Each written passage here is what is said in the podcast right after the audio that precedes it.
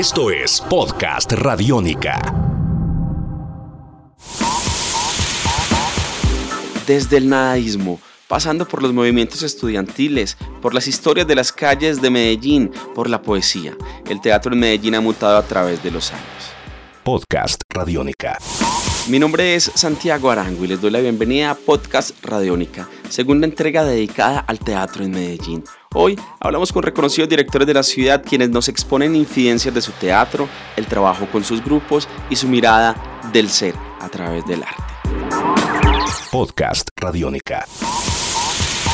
Para empezar, hablamos con Cristóbal Peláez, director de uno de los colectivos teatrales más importantes de Medellín, el Teatro Matacandelas, grupo que ha estado en diferentes países del mundo presentando sus obras y que ha dejado para la ciudad importantes montajes como O Marineiro y Juegos Nocturnos. Tus oídos se abren. Tus oídos se abren. Podcast Radiónica. El Matacandelas es un es un grupo que es una mixtura de muchas cosas. Hablamos de que aquí está en nuestro espíritu un aire muy infantil, eh, la enjundia española, el espíritu práctico norteamericano y el temple bolchevique. Yo creo que eso es lo que a nosotros nos ha llevado a ese territorio explorar en el teatro y en la poesía.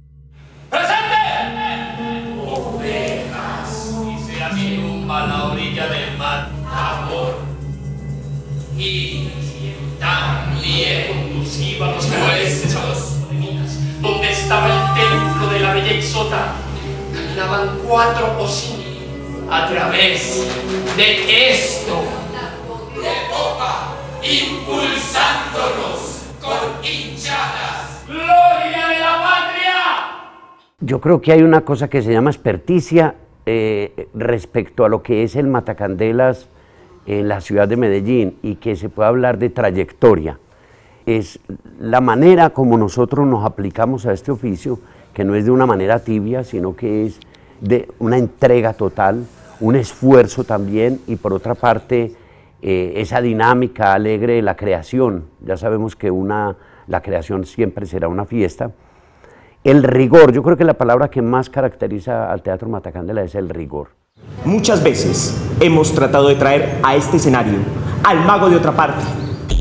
Esto lo necesita tu cabeza. Podcast Radiónica. Esto lo necesita tu cabeza. Siempre estamos buscando qué es lo que a nosotros nos mueve, qué es lo que a nosotros nos provoca y nos incentiva ese deseo, porque siempre estamos trabajando en algo que es importante, que es el interés, la necesidad y el deseo. Con usura, pecado contra natura. Es tu pan cada vez más rancio y harapiento, seco como papel es tu pan, sin trigo de montaña, sin la fuerte harina. Con usura, la línea se hace torpe. El teatro no enseña, ni el teatro es para culturizar, sino que básicamente el escenario es un espacio donde se intercambian espectadores, actores, los grupos con la gente para compartir un estremecimiento. Aquello que nos emociona, aquello que forma parte de la memoria, aquello que nos duele. Sabemos de que hay muchas cosas que a nosotros como seres humanos nos asaltan. Y es un teatro que no está en la línea del entertainment, es decir, del entretenimiento, que me parece que es una oferta que se hace en las grandes ciudades porque hay una gran masa, yo diría que llena de angustia y deprimida, que está buscando cómo embolatarse y cómo, esa cosa horrible, matar el tiempo. Nosotros en ese sentido sabemos que tenemos que ser autoritarios, los que dictamos el gusto de una época, de un momento, tenemos que ser los que estamos justamente hurgando en la creación. Hablar del pasado, eso debe ser hermoso porque es inútil y apena tanto. Hablemos, si queréis, de un pasado que no hubiésemos tenido. No, tal vez lo hubiésemos tenido.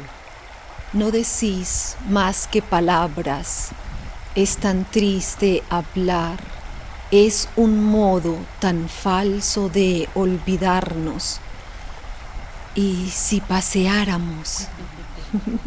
Es muy difícil que este tipo de teatro, que es un teatro de laboratorio, de experimentación, de exploración, eh, digámoslo así con los términos, eh, eh, sea de consumo masivo. Ya esta forma de, estos modos de producción teatral ya no funcionan. Ahora funciona es la compañía, funciona es la contratación, son cambios que va dando la sociedad y nosotros hemos persistido en un grupo que nosotros hemos definido como una pandilla, eh, incluso pensando un poco en que eh, montar una obra de teatro, planear una obra de teatro, tiene mucha similitud con planear y montar un atraco. Se hace de la misma manera. A 5 metros de la pared derecha, 2 metros de la pared del frente, 2.50 de fondo.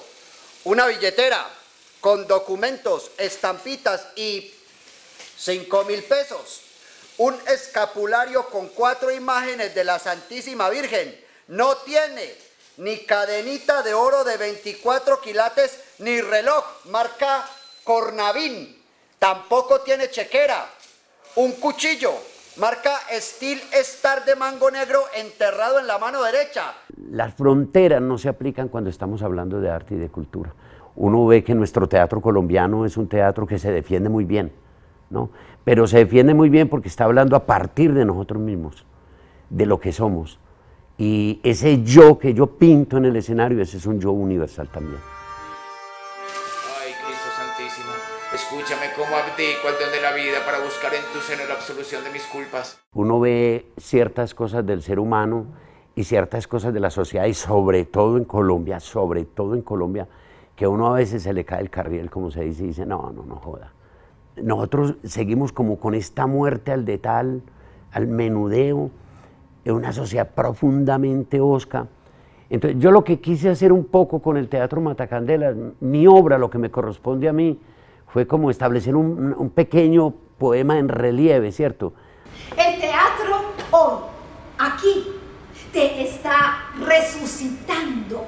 Y por eso es una fiesta. Porque no hacemos teatro no solamente para que nos vean, yo creo que hacemos teatro es porque estamos hurgando y buscando ahí un sentido y una posibilidad de vida, no solamente para nosotros, sino para la sociedad entera. Esto es Podcast Radiónica.